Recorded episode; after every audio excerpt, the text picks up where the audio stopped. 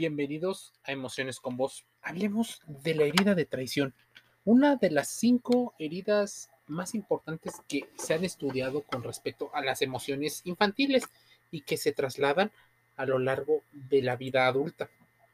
¿Cómo sanar la herida de traición? Se preguntarán algunas personas. Ya se ha estudiado, mucha gente lo ha visto, pero por supuesto el tema de sanarlo tal vez es el más complejo. La herida de traición es un tipo de eh, cicatriz emocional que surge en la niñez cuando se ha experimentado una sensación de engaño por parte de alguno de los padres, padre o madre, o ambos.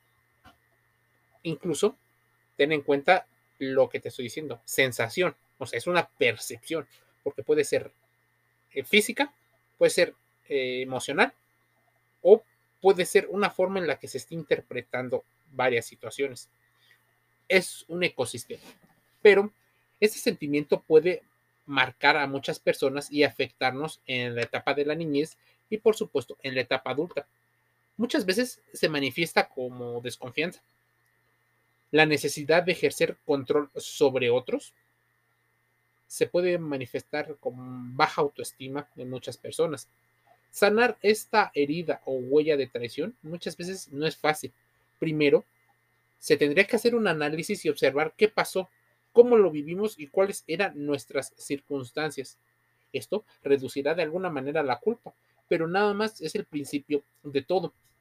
No caigas en la trampa que muchos gurús y falsos coach de psicología te dan, porque te resuelven una situación, a corto plazo te dan información gratis.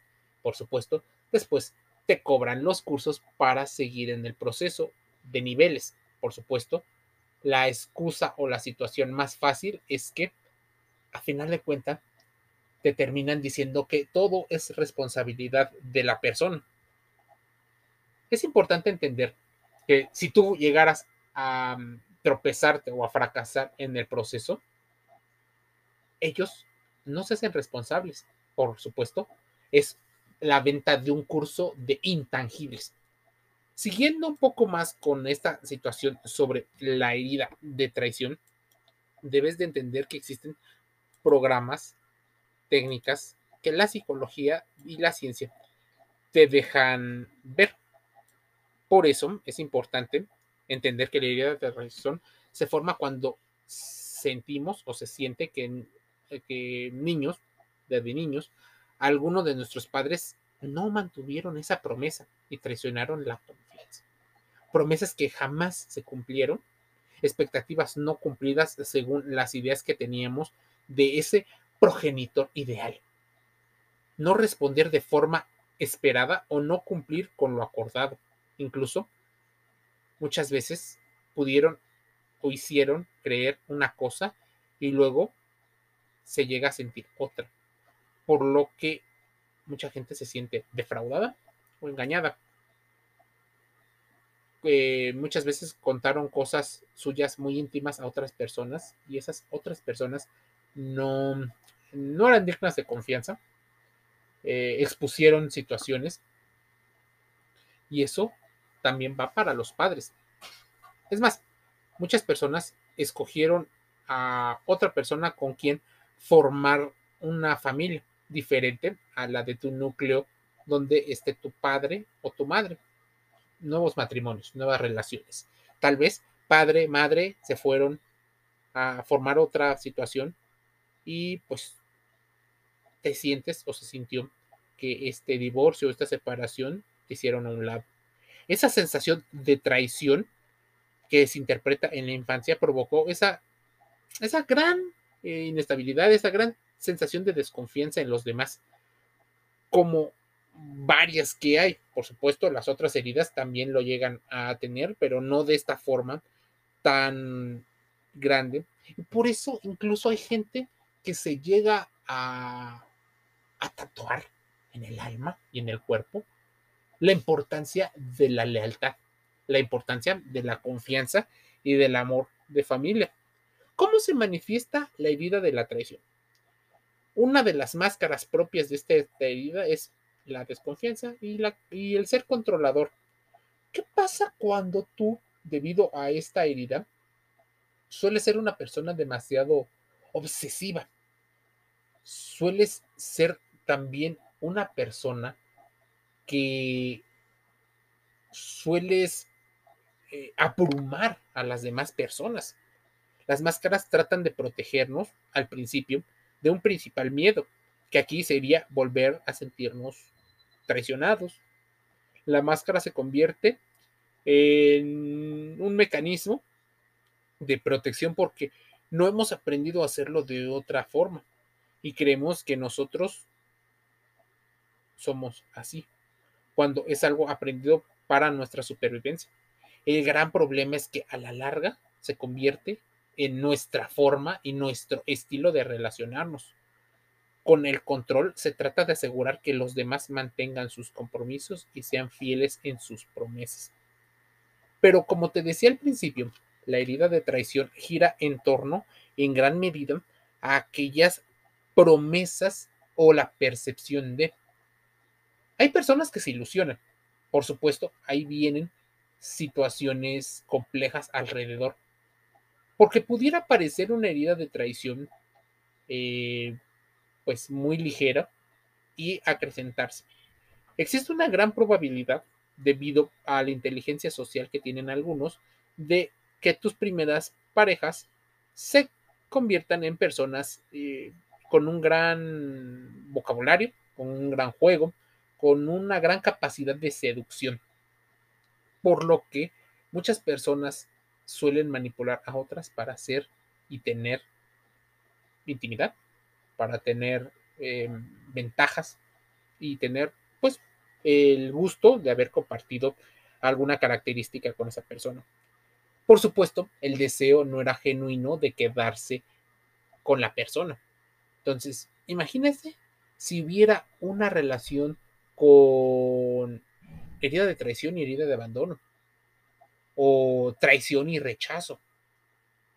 Te das cuenta que muchas personas, lejos de aportar en la vida de las personas, terminan dañándola.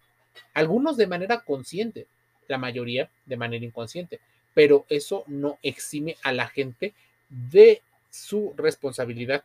Las características de la herida de traición suelen ser personas que necesitan controlarlo todo. Por supuesto, los niveles de estrés son altísimos. Es más, se pueden llegar a convertir en teoría en grandes líderes, pero al mismo tiempo personas que empiezan a sufrir su salud física y emocional y hacen que el entorno sufra por la falta de control. Empieza una especie de teoría de conspiración, sospechosismo, y esa necesidad de controlarlo todo hace crear múltiples situaciones, ya sea en la pareja, ya sea en la familia o incluso en el mundo de los negocios. Muchas personas que sufrieron traiciones no soportan la incertidumbre, por eso con el control se sienten a salvos, seguros empoderados y hasta líderes. El sesgo cognitivo los hace sentirse incluso superiores y más capaces de lo que en verdad son. Van desarrollando una especie de fobia a las mentiras, a las personas no cumplidas, a las traiciones, a las infidelidades y otras situaciones que impliquen no confundir. Es más, muchas personas confunden la necesidad de control con un carácter fuerte y enérgico, por supuesto, en el mundo de los negocios, pareciera que muchas personas tienen este carácter fuerte y lo van pregonando como esto, como un carácter fuerte, difícil, indomable, energético. Pero detrás pudiera esconderse esta situación, este miedo, a veces fundamentado en experiencias pasadas. Muchos tienen la creencia de piensa mal y acertarás, o sea, una situación anticipatoria, es más, hasta para rellenar eh, pensamientos, una especie como de adivino de las situaciones. Suelen ser personas posesivas, eh, muchas personas son celosas, que creen que con el control evitarán ser engañados o engañadas. Algunas personas suelen desarrollar características cuyas altas expectativas y exigencias los acaban convirtiendo en aquellas personas defraudadas, convirtiéndose por supuesto, en traición, ya que sus exigencias son inalcanzables. parecieran grandes personas, grandes soñadores, cuando son ellos muchas veces o ellas las que incumplen sus promesas y se justifican, incluso llegan a negarlo. O sea, llegan a negar sus propias situaciones y sus propias acciones por la falta de un autoanálisis. Deberías de considerar lo siguiente, no siempre se cumplan con todas las características, no siempre es la misma situación, no todas se cumplen en la misma persona.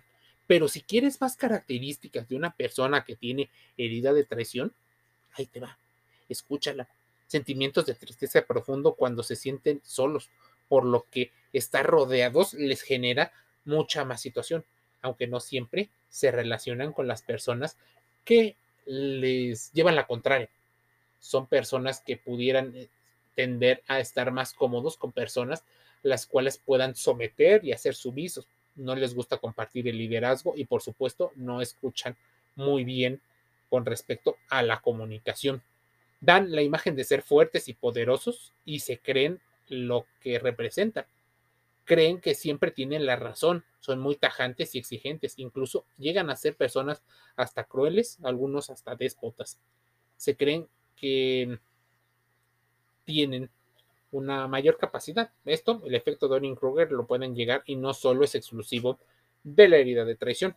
Se asustan si la otra persona no accede a su control. Se asusta, tal cual.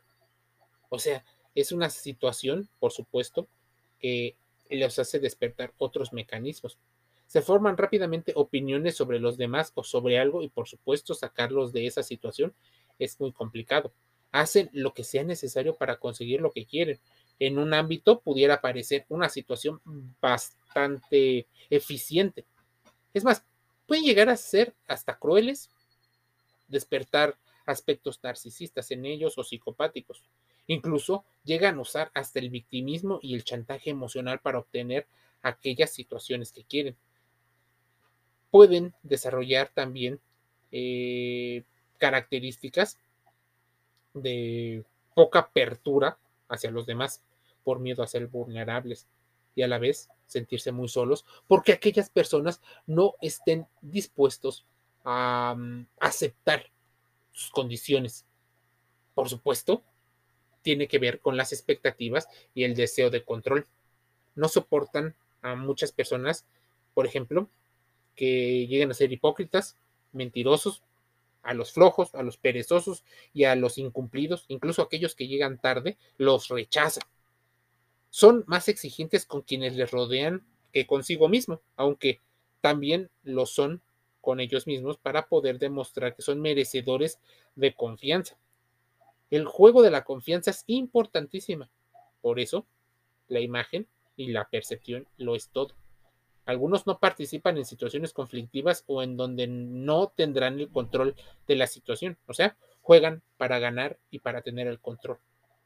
Les es muy difícil depositar su confianza en otros, pero en cambio les cuesta comprender que los demás no confían en ellos, interpretándolos también como una traición. Por eso tratan de conseguir muchas veces siempre la confianza de los demás y no sentirse traicionados, dando una falsa idea, incluso hasta de perfeccionismo y de mano dura.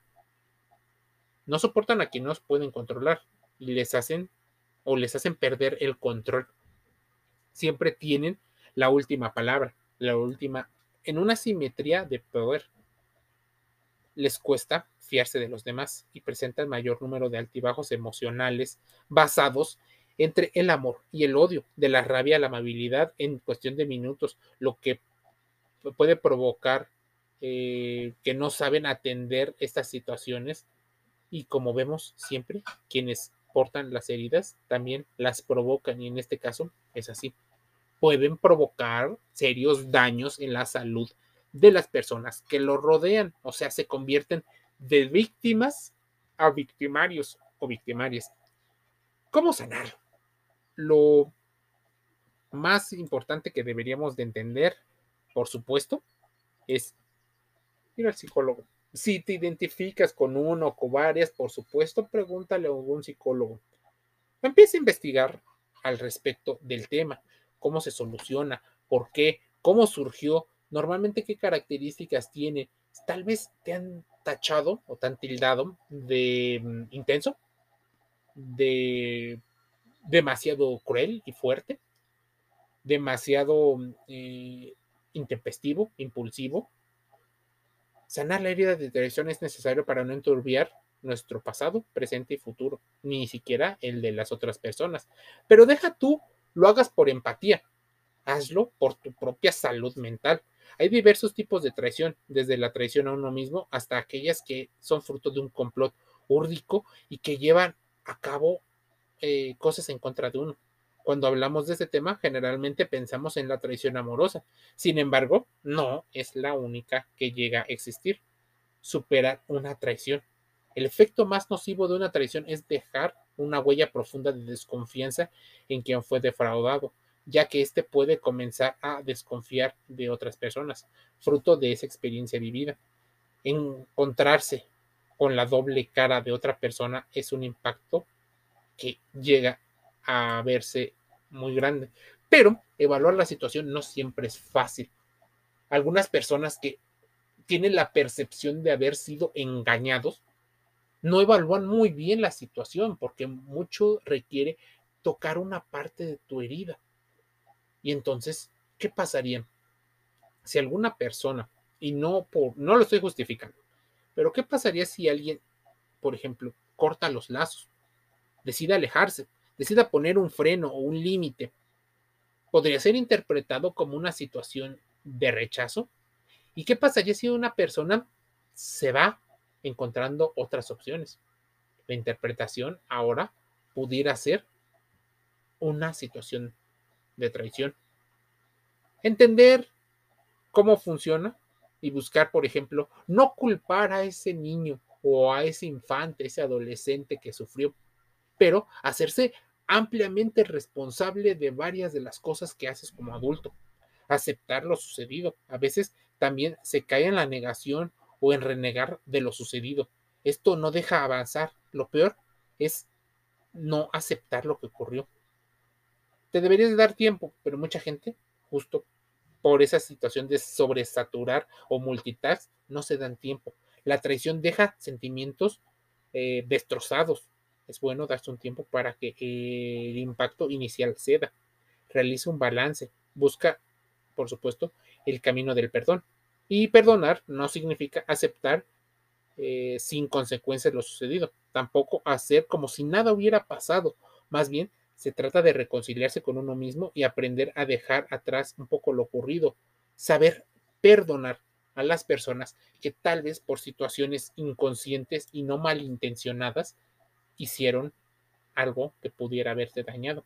Aunque la traición sea un trago amargo, no siempre tiene que dar lugar a un tramo que permanezca durante toda la vida. La primera obligación de quien es traicionado es la de tratar de recuperar el equilibrio para seguir adelante. El tiempo no lo cura todo, solo te da justo eso, tiempo para empezar la reflexión y buscar sanar esta herida de traición.